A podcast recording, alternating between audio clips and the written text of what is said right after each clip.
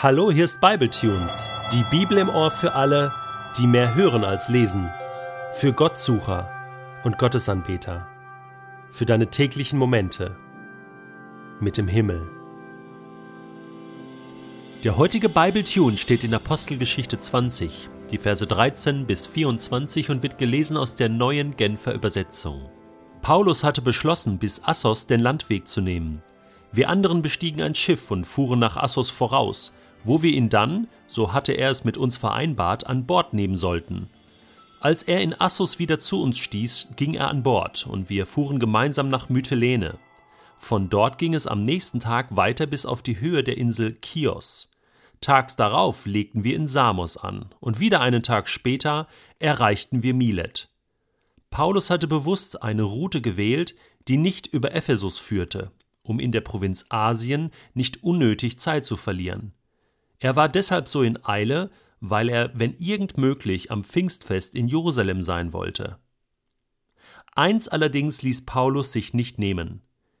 Er schickte von Milet aus eine Nachricht an die Ältesten der Gemeinde von Ephesus und bat sie, zu ihm zu kommen. Als sie in Milet eingetroffen waren, richtete er folgende Worte an sie. Vom ersten bis zum letzten Tag meines Aufenthalts in der Provinz Asien war ich bei euch, und in dieser ganzen Zeit habt ihr gesehen, wie ich lebte und was ich tat. Ihr wisst, dass ich dem Herrn diente, ohne je überheblich aufzutreten. Ich diente ihm, auch wenn das oft mit Tränen verbunden war und mein Glaube wegen der Angriffe der Juden auf eine harte Probe gestellt wurde. Ihr wisst auch, dass ich euch nichts von dem verschwiegen habe, was gut und hilfreich für euch ist. Ich habe euch alles verkündet und habe euch alles gelehrt, sowohl öffentlich als auch in den Häusern, in denen ihr zusammenkommt. Juden wie Nichtjuden forderte ich eindringlich auf, zu Gott umzukehren und an Jesus unseren Herrn zu glauben. Und jetzt gehe ich nach Jerusalem, von Gottes Geist dazu gedrängt und an seine Weisung gebunden. Was dort im Einzelnen mit mir geschehen wird, weiß ich nicht. Ich weiß nur, dass der Heilige Geist mich in jeder Stadt, durch die ich komme, ausdrücklich darauf hinweist, dass Gefangenschaft und Leiden auf mich warten. Doch es liegt mir nichts an meinem Leben. Mein persönliches Ergehen hat keinerlei Bedeutung.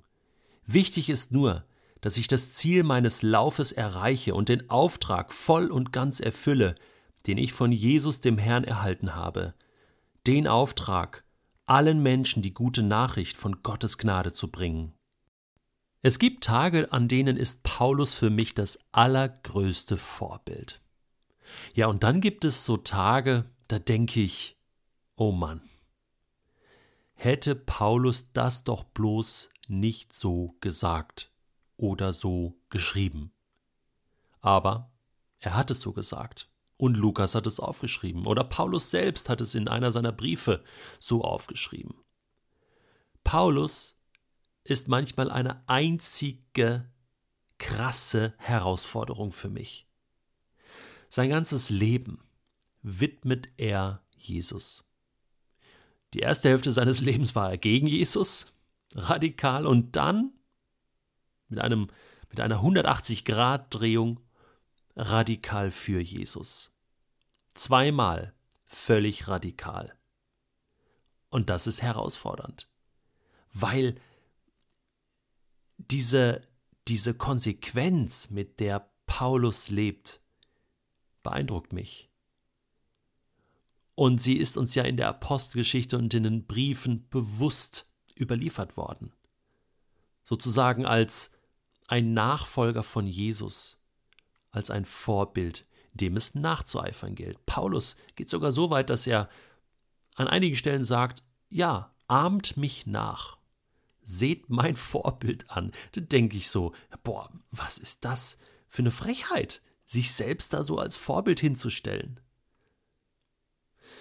Und dann denke ich manchmal so, das brauche ich doch. Wir suchen doch alle nach Vorbildern. Wir suchen doch alle nach Menschen, nach Männern und Frauen, die, die mit Jesus leben und die uns zeigen, wie das geht. Aber eben, manchmal gibt es so, so Dinge, wo ich denke, boah, Paulus, hast du das wirklich ernst gemeint? Ist das nur so ein Spruch gewesen oder ging es dir da nicht gut oder, oder, oder hat es da völlig bei dir ausgehakt oder, oder stimmt das jetzt wirklich, was du da sagst? Zum Beispiel heute. Ja, er verabschiedet sich da von seinen Freunden in Ephesus. Er weiß, er muss nach Jerusalem. Er weiß, der Heilige Geist hat ihm das schon gesagt. Du wirst leiden und sterben. Und er geht in die Höhle des Löwen. Er weiß, das ist sein Weg und den geht er bis zum Ende. Dieser Weg wird kein leichter sein. Ja, das wusste Paulus. Und dann sagt er aber so Sätze wie, ja, ähm, es liegt mir nichts an meinem Leben, ja, ich weiß, Gefangenschaft und Leiden warten auf mich, ja, mein persönliches Ergehen hat keinerlei Bedeutung. Dann denke ich so, was? Das kann doch nicht sein.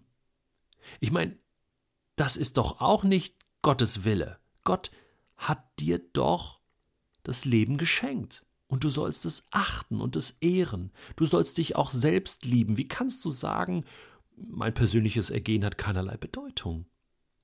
Das kann doch nicht Gottes Wille sein. Da lebst du doch nicht im Gleichgewicht, Paulus, in der Balance. Dir kann doch nicht einfach Gottes Reich, ja, alles bedeuten und immer nur das Wichtigste sein. Oder ist das wirklich so bei dir, Paulus? dass du dieses erste Gebot, ihr sollt keine anderen Götter neben mir haben, ihr sollt mich allein lieben, mich den Herrn, dass du das so ernst genommen hast als Ex-Pharisäer, dass du das einfach gelebt hast und dass das jetzt die Konsequenz ist, wo es auf Messers Schneide steht mit deinem Leben. Denn ja, darum ging es ja jetzt. Dein Leben retten oder das Leben von vielen anderen noch retten, indem du weitergehst und Jesus verkündigst. Paulus hat auch so Sätze rausgelassen wie Ich habe Lust zu sterben, um bei Jesus zu sein. Einerseits denkt man, der war ja total lebensmüde. Der wollte nicht mehr, der konnte nicht mehr, der hatte Depression, keine Ahnung. Aber dann merke ich andererseits, Moment, jetzt muss ich doch noch mal genauer hinschauen. Was sagt Paulus da genau? Er will doch nicht einfach sein Leben wegwerfen, nein, er will es investieren. Er will es eintauschen. Er sagt, lieber, dass ich sterbe und dann bin ich bei Jesus, oder lieber, dass ich sterbe und leide und dadurch werden viele andere gerettet. Und dann denke ich so, Moment, das kenne ich doch irgendwoher. Das hat schon mal jemand so gesagt. Und das war Jesus selbst der gesagt hat, ich bin nicht gekommen, um mich bedienen zu lassen, sondern mein Leben hinzugeben.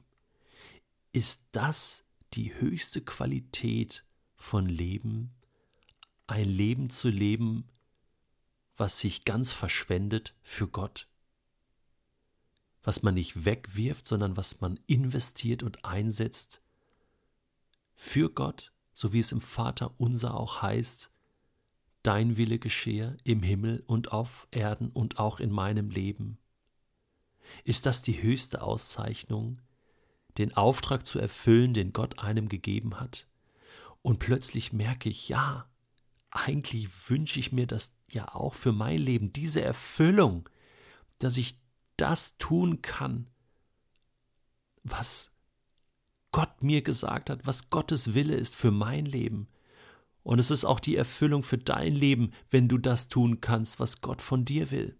Vielleicht musst du das noch herausfinden. Aber wenn du das weißt, dann kannst du anfangen, so wie Paulus, alles andere, deine eigenen Bedürfnisse, dein Leben dem zu unterordnen. Das bedeutet nicht, dass du plötzlich dein Leben verneinst oder es wegwirfst. Aber du bist dir selbst plötzlich nicht mehr so wichtig und schon gar nicht mehr das Wichtigste. Da haben sich die Parameter verändert. Ich muss dir ganz ehrlich sagen, so weit bin ich noch nicht. Ich liebe mein Leben, ich, ich achte sehr auf meine Bedürfnisse. Aber manchmal denke ich, Paulus, ja, du hast recht. Bestimmte Dinge erreichen wir nur im Reich Gottes, wenn wir bereit sind, uns nicht mehr so wichtig zu nehmen und Gott an die erste Stelle zu setzen.